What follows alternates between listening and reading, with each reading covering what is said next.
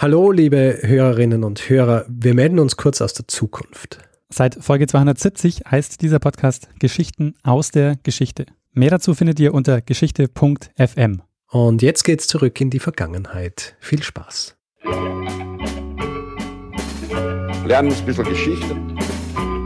Lernen ein bisschen Geschichte, dann werden Sie sehen, Herr Reporter, wie das sich damals entwickelt hat. Wie das sich damals entwickelt hat. Hallo und herzlich willkommen bei Zeitsprung, Geschichten aus der Geschichte. Mein Name ist Daniel. Und mein Name ist Richard. Und ja, wir sind zwei Historiker, wir erzählen Geschichten aus der Geschichte. Wir sind bei Folge 36.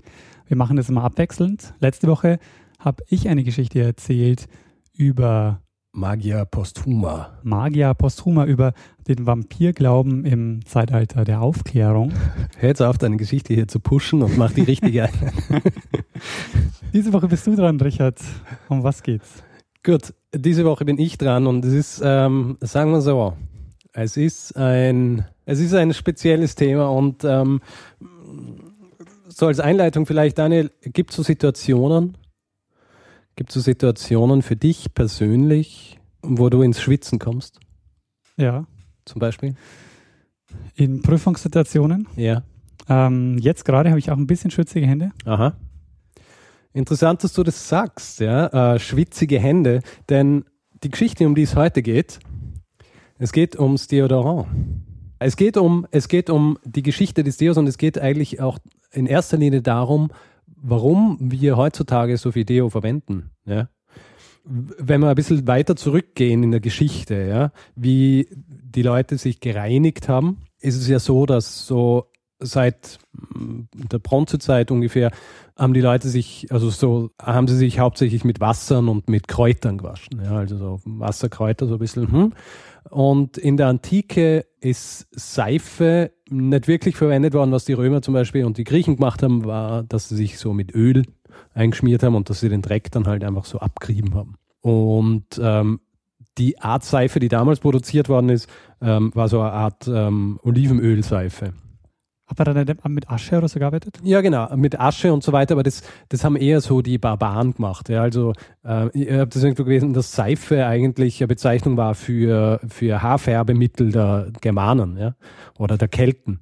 Das heißt, äh, ist nichts gewesen, was die, die wirklich verwendet haben, die, äh, die Römer. Und, aus, und dann, äh, sie haben zwar auch eigene Seife dann produziert, aber dann kommt das Mittelalter und äh, da ist das alles so ein bisschen verloren gegangen. Die Seife, diese Olivenöl, Olivenölseife ist auch immer so, ähm, so ein Luxusprodukt gewesen und vor allem dann weiter im Norden, wo Olivenöl nicht so verwendet worden ist, wo man seine Sachen mit gutem äh, mit Butter gemacht hat, ja, da hat man sich nicht mit Butter gewaschen, sondern man hat halt sich einfach mit Wasser. sich mit Butter waschen.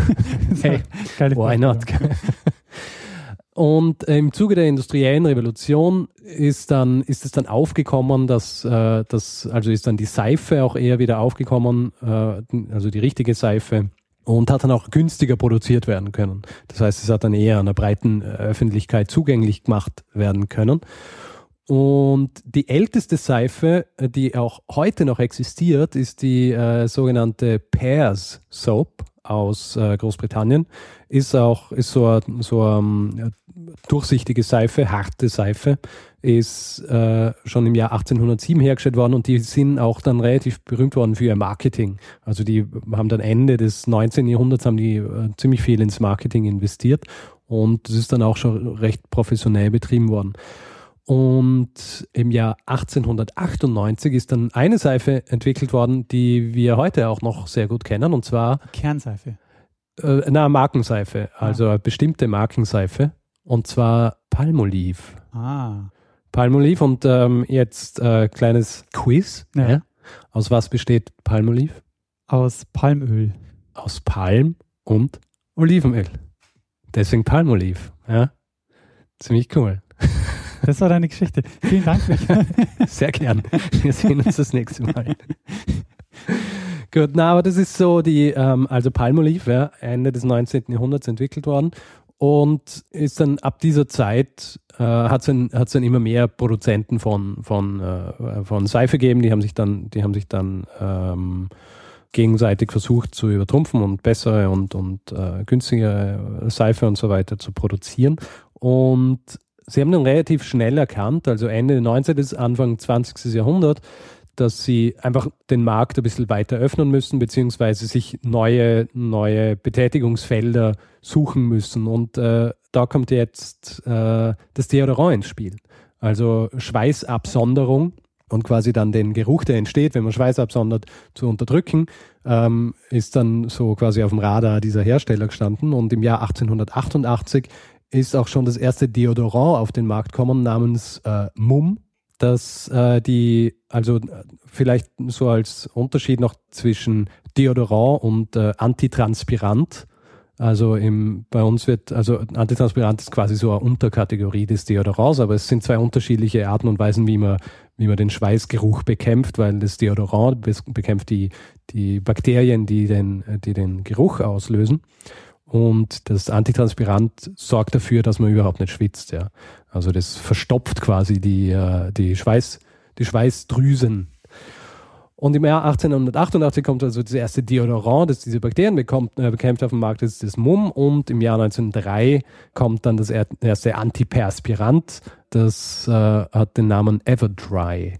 Everdry. Everdry ähm, gehabt. Die Sache ist, dass damals um die Zeit rum war es aber schwierig, äh, von einer, äh, von einer Marketingperspektive aus gesehen, dieses Produkt auch unter die Leute zu bringen, weil viktorianische Gesellschaft, man hat nicht über so Dinge gesprochen. Ja? Also die, äh, dieses Schwitzen und dieses Stinken, dann wenn man geschwitzt hat und so weiter, das ist ignoriert worden. Also da hat man, da ist nicht öf öffentlich drüber gesprochen worden. Das heißt, wie die, dieses Produkt dann wirklich so unter die Leute zu bringen, war relativ schwierig. Was die Leute stattdessen gemacht haben, war, dass sie sich halt öfter gewaschen haben oder dass sie, ähm, wenn es dann angefangen hat zu, zu stinken, haben sie halt Parfum verwendet und haben den, den Geruch mit Parfum. Also so ein bisschen wie Axe, ja, ja. heutzutage. ja.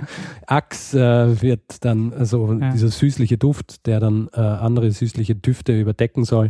Ähm, Aber trotzdem ist das ja wahrscheinlich eher so eine Art ähm, in, in einem Luxussegment, also bei den Adligen oder so, aber weniger was in, in, einem, in einem Massensegment. Ja, also das Massen äh, unter den, äh, also bei den meisten Leuten war das halt, da hat man nicht drüber nachgedacht, nicht drüber geredet. Das, jeder hat halt gestunken, ja. Also äh, irgendwo in, äh, in den armen Behausungen in London hat sich niemand darüber, dafür interessiert, dass, äh, dass jemand stinkt, weil er schwitzt. Ja. Da hat man halt geschwitzt, wenn man gearbeitet hat und dann äh, hat man sich einmal eine Woche gewaschen und Gott was.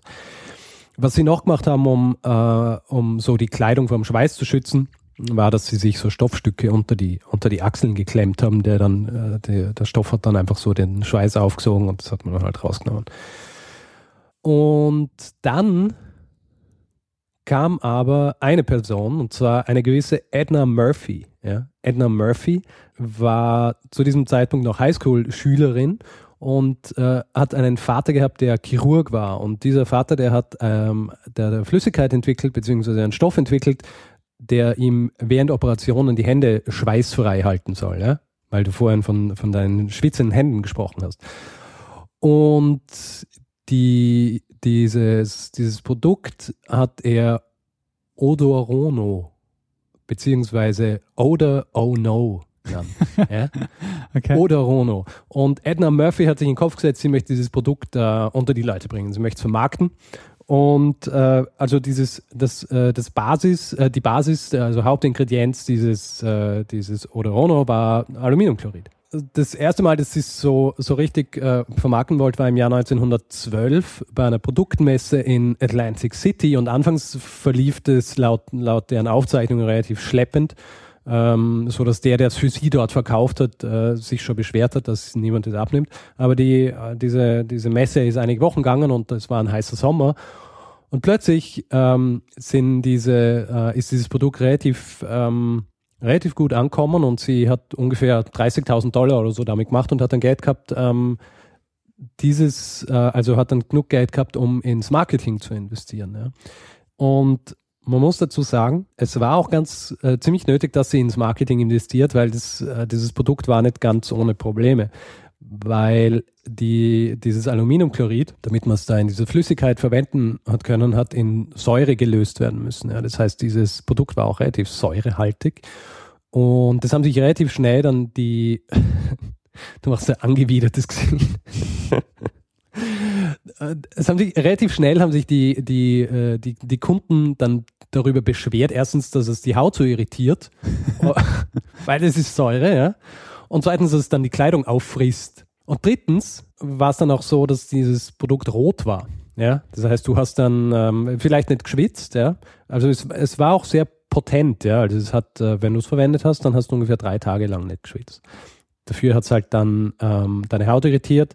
Es hat Flecken in deine Kleidung gemacht und vielleicht, bevor es überhaupt richtig Flecken machen hat können, hat seine Kleidung zerfressen, ja, weil es äh, weil's aus, ähm, aus Heuer bestanden hat. Auf jeden Fall, was sie dann gemacht hat, was man macht heutzutage auch, wenn man merkt, dass ein Produkt äh, Fehler hat oder dass es äh, nicht wahnsinnig gut ankommt. Sie äh, hat eine Werbeagentur ähm, engagiert. Ja. Die Werbeagentur, die sie, ähm, die sie engagiert hat, hieß äh, J. Walter Thompson Company. Und der Agent quasi, der ihr an die Seite gestellt worden ist, war ein gewisser James Young. Und das ist auch ganz lustig, dieser James Young, der war ursprünglich Bibelverkäufer, also so Door-to-Door Bible Salesman, hat keine, hat keine Ausbildung gehabt äh, im, im, im Werbebereich und hat auch dem Vernehmen nach diesen Job nur gekriegt, weil er jemanden gekannt hat, der einen Mitarbeiter dieser Firma gedatet hat. Ja. Also klassische Freundelwirtschaft kennen wir in Österreich ja sehr gut. Und dieser James Young, dem, dem ist quasi dieses, ähm, dieser Etat anvertraut worden. Und das Erste, was er gemacht hat, war dass er, also im ersten Sujet war, dass er, äh, dass er versucht hat zu vermitteln, beziehungsweise in diesen Sujets vermittelt hat, dass dieses, dass dieser Vorgang, äh, den das, äh, dieses Mittel auslöst, dieses, die Blockierung der Schweißdrüsen, dass das nicht wie generell angenommen was gesundheitsschädliches sei. Ja? Und äh, vor allem, dass dieses Produkt von einem, von einem Arzt entwickelt worden ist. Ja? Also gleich einmal so äh, richtig reinfahren und sagen, hey, äh, ein Arzt hat es entwickelt und es ist nicht gesundheitsschädlich, ihr könnt es verwenden. Ähm, und es hat auch, das hat auch relativ gut funktioniert. Also die, ähm, die Verkaufszahlen sind in die Höhe geschnellt und es ist relativ schnell auch weltweit ver verkauft worden.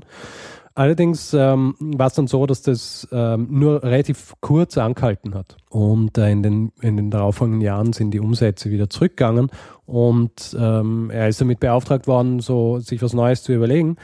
Und dann hat er sich was überlegt, was eigentlich Auswirkungen bis heute hat. Also das ist ja immer ganz interessant, wenn wir äh, Geschichten erzählen und Geschichte generell, wo man sich dann fragt, hm, äh, was hat das eigentlich alles mit uns zu tun? Was, was er hier macht, ist im Grunde was, was bis heute Auswirkungen hat und auch so Auswirkungen hat, dass wir nicht einmal drüber nachdenken, dass es vielleicht irgendwann angefangen haben muss, ja? sondern dass es vielleicht eh schon immer so war. Ja? Es ist nämlich damals so gewesen, dass auch äh, trotz seiner Anstrengung und seiner ursprünglichen ein Großteil der Leute haben sich nicht dafür interessiert, so ein Produkt zu verwenden, ja, weil für die meisten war es so, ja, pff, gut, schwitzen wir halt ein bisschen. Und er, er hat dann nämlich äh, so Studien anstellen lassen, wo die Leute von Tür zu Tür gegangen sind und, und, äh, und die äh, Personen befragt haben, ob sie dieses Produkt verwenden, beziehungsweise ob sie eine Notwendigkeit sehen, dieses Produkt ver zu verwenden. Und zwei Drittel der Leute, die befragt worden sind, haben gesagt, sie sehen keine Notwendigkeit, dieses Produkt zu verwenden. Und James Young hat sich dann ein neues Sujet überlegt. Und zwar, äh, und ich, ich, lese es am, am besten vor, ja, äh, so ein Teil seines, äh, dieses Sujets, ja. A woman's arm. Poets have sung of it. Great artists have painted its beauty. It should be the daintiest, sweetest thing in the world. And yet, unfortunately, it isn't always. Das heißt, direkt äh, so die, äh, die Frauen angesprochen und direkt angesprochen, dass, ähm, dass sie eigentlich äh, ja wundervoll sind, aber wenn sie schwitzen, ist es grauenhaft und ähm, jeder merkt. Und was dann auch noch äh, in weiteren Sujets ähm, auf, auf was er sich fokussiert hat, war, dass dieses Schweißproblem und Schweißflecken und Schweißgeruch, dass es so dieses Problem ist, über das man nicht offen redet, aber über das die Leute hinter, hinterm Rücken reden. Ja? Also quasi den Leuten ähm, eingetrichtert, ähm, ihr könnt weiterhin so ignorant sein und nicht äh, Deo verwenden, aber wenn ihr schwitzt und wenn ihr stinkt, dann werden die Leute hinter eurem Rücken drüber reden. und ihr werdet unbeliebt sein. Und hat auch in weiteren Sujets dann quasi so ähm, ähm, das weiter so, also darauf gepocht, dass Frauen, die kein Deo verwenden, wahrscheinlich auch keinen Mann finden werden, weil welcher Mann will schon mit einer Frau zusammen sein, die nach Schweiß riecht. Das heißt, die Neuerung, die du, ähm, die du sagst, die er eingeführt hat, über die man sich nicht mehr Gedanken macht, ist die, dass er Frauen als Zielgruppe von Werbung ähm, etabliert hat. Nicht nur, na, nicht nur Frauen als Zielgruppe, sondern auch sehr spezifisch, was Schweiß angeht und was Geruch und was, was so persönliche Hygiene angeht. Ja. Also heutzutage, wenn du, wenn du so beobachtest, äh, Diskussionen über alles mögliche, keine Ahnung, wenn man sich Politiker anschaut äh, oder wie über Auftritte von Politikern oder überhaupt von, von Persönlichkeiten oder Leuten, die im Fernsehen oder in den Medien sind, gesprochen wird, ist, wenn irgendjemand sichtbare Schweißflecken hat, dann ist das ein Thema, das groß diskutiert wird. Ja. Und ich habe erst, als ich darüber gelesen habe, wieder darüber nachgedacht, dass es ja äh, für uns ganz natürlich ist, dann so ein Deo zu verwenden und für uns ist ganz natürlich, dass, es, dass die Norm ist, dass man keine Schweißflecken hat und dass man nicht nach Schweiß riecht. Aber damals ist es was, was man, was eigentlich die Werbung angefangen hat, den Leuten einzureden, dass das die Norm ist. Ja? Also so, ich glaube, das ist wirklich so dieser Anfang, wo wir schon merken, dass Werbung diese, diese Fähigkeit besitzt, wirklich die öffentliche Meinung so zu beeinflussen, dass nach einer gewissen Zeit zur Norm wird. Also quasi so die, ähm, die normative Kraft des Faktischen. Ja? Na, aber äh, ich bin noch nicht ganz fertig. Ja. Ähm, also diese, das war so quasi dieser Anfang, wo dieses Shaming, dieses Body-Shaming eigentlich dann so, so äh, gepusht worden ist. Und ähm, dieses erste Sujet, also mit diesem Woman's Arm, Poets of Sanger und so weiter, wo er quasi den Frauen vorwirft, dass sie, wenn sie das Deo nicht verwenden, dass sie stinken und unattraktiv werden, ist das erste Mal in äh, dem äh, Ladies Home Journal äh, veröffentlicht worden. Und es hat riesige Proteste gegeben. Ja? Also die angeblich über 200 Leserinnen haben das, haben das Abo gekündigt. Und James Young hat in seinen Memoiren dann auch geschrieben, dass ähm, die weiblichen, äh, äh, also die Mitarbeiterinnen der, der Agentur, in der er gearbeitet haben, dass die sich direkt für ihn beschwert haben und äh, ihn, äh, ihn quasi zur Sau gemacht haben, weil er, weil er sie so schlecht hinstellt in, in diesem Sujet. Den Verkaufszahlen äh, von Odorono äh, hat es wahnsinnig gut getan. Die haben sich äh, um 112 Prozent äh, gesteigert. Und im Jahr 1927, glaube ich, war der jährliche Umsatz irgendwo bei einer Million Dollar oder so. Und zwei Jahre später hat die Edna Murphy die Firma dann ähm, verkauft. Also hat sich gesund gestoßen an diese Geschichte und beste Sache, die sie gemacht hat fürs Unternehmen, war, dass sie diesen James Young engagiert hat. Da sind wir quasi bei der Ende der Geschichte, beim Ende der Geschichte von Odorono. Es geht dann noch so ein bisschen weiter, also diese, dieses Bodyshaming und sich ähm, äh, auf, auf solche Sachen konzentrieren, das ist dann noch weitergegangen und das ist auch noch um einiges, um einiges härter worden. Ähm, so wie man es heute dann nicht mehr machen würde. Aber damals zum Beispiel gab es im Jahr 1939 gab es auch zu äh, von Odorono, die dann ähm, unter der neuen Führung weiterhin James Young und diese Firma verwendet haben, gab es dann zum Beispiel auch den Spruch, Beautiful but dumb. She has never learned the first rule of long-lasting charm. Ist das also, auch, wo wirklich so auch so fiktive Geschichten dann erzählt worden sind von Frauen, die sich wundern, warum sie den ganzen Tag daheim sitzen, während alle anderen ständig unterwegs sind und Dates haben. Und dann äh, einzig und allein darauf zurückzuführen war, dass sie halt Gardeo verwendet haben. Ist das auch ähm, der Beginn, ich kenne mich jetzt in Werbegeschichte und in der Geschichte der Werbung wenig aus, aber auch der Beginn ähm, einer sexistischen Werbung oder gibt es das schon vorher? Schaut fast so aus, als wäre es der Beginn der sexistischen Werbung, ja. Ähm, also ich glaube, vorher hat es äh, vorher es in der Form nicht gegeben. Ich kenne mich so auch nicht aus, aber ich glaube, das ist schon wirklich so dieser Anfang gewesen, äh, wo man es, ähm, also dass gewisse Produkte äh, auf das eine oder das andere Geschlecht äh, fixiert waren, hat es wahrscheinlich schon vorgegeben, aber dass es so auf diese nonchalante Art und Weise gemacht worden ist, wie es dann bei Odorono passiert ist, ich glaube, es besteht, man muss dann auch unterscheiden zwischen, okay, ich mache jetzt ein Produkt und die, äh, ich market dieses, markete dieses Produkt jetzt auf, auf äh, Frauen oder Männer. Oder ich mache jetzt ein Produkt und, ähm, und spreche direkt die Unsicherheiten von Frauen oder Männern an, um dieses Produkt zu verkaufen, was dann noch um eine, um eine ziemliche Spur perfider ist als, als klassisches Marketing, das einfach äh, mehr so dieser inhärente Sexismus ist oder dieser strukturelle Sexismus, dass man einfach sagt, Frauen sind in der Küche und deswegen werden wir Küchengeräte und so weiter an die Frauen marketen und die Männer machen die anderen Geschichten. Das ist dann also mit dem wirklich so direkt auf diese Insecurities gehen.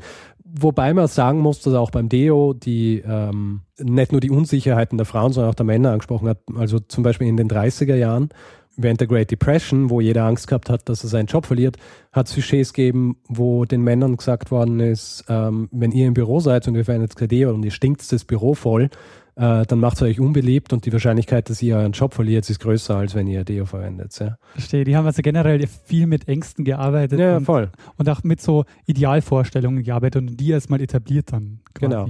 Also diese Idealvorstellung, dass jeder, dass jeder ständig gut riechen muss ähm, und nach, nach feinem Parfum oder dass er einfach nicht riechen darf, das hat sich das hat sich zu dem Zeitpunkt etabliert und das hat sich bis heute weitergetragen. Ja. Ich meine, man kann sagen, es ist nicht ganz schlecht, weil das ist natürlich gut, wenn nicht alle Leute ständig stinken, aber es ist halt auch so eine Norm, die absolut nicht, ähm, die absolut nichts Inhärentes ist, sondern was, äh, was sich relativ dezidiert über, über Werbung entwickelt hat. Ja. Vielleicht noch, ja, also Männer sind auch angesprochen worden. Es ist dann 1935 ist auch das erste äh, spezifische Männerdeo auf den Markt gekommen eben, da haben sie es dann wirklich auch so über diese Schiene machen müssen mit den Unsicherheiten, weil für viele Männer zu dem Zeitpunkt Deo auch aufgrund dieser ursprünglichen äh, Fixierung auf die Frau, was eher weibliches war, ja, also dass sie, wo sie sich so gedacht haben, ja, na, ich, ähm, ich reibe mich mit Alkohol ein und ähm, brauche Deo und so weiter.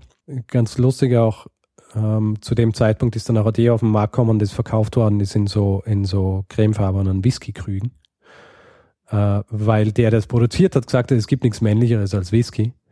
Ähm, deswegen produzieren wir unser Deo so, in diesen Whisky. Deo, das nach rauchigem Whisky riecht. Ja. Das Beste, was man sich vorstellen kann. ja, genau. Und der Aluminiumchlorid ja, wird heute noch immer verwendet. Ein sehr äh, großes Unternehmen, dessen Namen ich jetzt nicht nennen will, wegen ähm, aus Gründen, verwendet ja auch äh, in seinen Deo-Sprays und in seinen Deos noch immer Aluminiumchlorid und wird deswegen ständig angegriffen von äh, von Leuten. Und die Wissenschaft ist sicher nicht ganz sicher, wie schädlich Aluminiumchlorid wirklich ist. Also was ich gelesen habe, ich glaube, der letzte Stand ist, es ist relativ unbedenklich, wenn man nicht, wenn nicht wahnsinnig große Mengen von diesem Aluminiumchlorid in der Blutbahn landen. Das heißt, wenn man, wenn man Wunden hat und auf diese Wunden ständig Deo schmiert oder Deo sprüht, dann kann es relativ schlecht sein für einen. Ansonsten ist es, glaube ich, relativ unbedenklich. Aber don't take my word for it. Also ich, nehme keine, übernehme keine Verantwortung, falls jetzt jemand an den. Also ich dachte, äh, du nimmst von. Ich glaube aber, soweit ich das jetzt mitbekomme bei den, bei den Werbungen und so, ist es immer mehr Thema, dass, dass Werbung gemacht wird mit hier, wir verwenden kein Aluminiumchlorid mehr. Das ist halt Werbung, ja. Also ja. Äh, ist immer das, was funktioniert. Ja, Richard, vielen Dank für deine Geschichte. Sehr gern, Daniel. Übers äh, Deo. Und vor allen Dingen, was ich auch sehr spannend finde, den Aspekt des Marketings, mhm. der da ja halt ganz wichtig wird, um das überhaupt mal so zu verbreiten. Ja. In der Form. Eben. Das ist auch das, was ich am Anfang irgendwie angesprochen habe, dieses, wie, wie sehr man davon ausgeht, dass was eigentlich schon immer so war und eigentlich ist es relativ, ist es ein direktes Produkt des Marketings und der Werbung, das sich dann halt wirklich so gesellschaftlich etabliert hat, dass man es für gegeben annimmt. Und ah, das ist auch der, halt der feuchte Traum eines jeden Werbers. ja. Das ist halt auch so zum echten Massenprodukt wird das, ähm, das eigentlich Standard wird zu verwenden und es ist eher, ja, dieses Public Shaming funktioniert halt voll gut. Ja, voll. Ja, in dem Fall würde ich sagen, belassen wir es dabei. Bleib das letzte Wort einem. Nee, nee, nee, nee. Wir haben noch also, stimmt. Oh, Feedback-Blog, sorry. Feedback-Blog. ja, ja. Oh, oh. Ähm, ja, wer uns Feedback geben will, ist herzlich dazu eingeladen. Unter anderem unter äh, der E-Mail-Adresse feedback at zeitsprung.fm aber auch zum Beispiel auf unserer Seite zeitsprung.fm oder auf Facebook, auf unserer Facebook-Page, ja, facebook.com slash zeitsprung.fm. Da kann unter jeder, unter jedem Posting oder auch einfach so, äh, wenn man will, kann man posten. Und wer Vorschläge hat für Episoden, wir ah, haben ja. mittlerweile auch schon. Ja, sehr gut. Da, ähm, genau, Vorschläge haben wir schon gekriegt. Ja, werden wir ähm, uns ganz genau ansehen, prüfen und eventuell in eine Folge einfließen lassen. Ja, danke dafür. Und äh, danke fürs Zuhören. Ja, Und dann bleibt sowieso. uns nur wieder ihm das letzte Wort zu geben. Bruno Kreisky. Lernen ein bisschen Geschichte.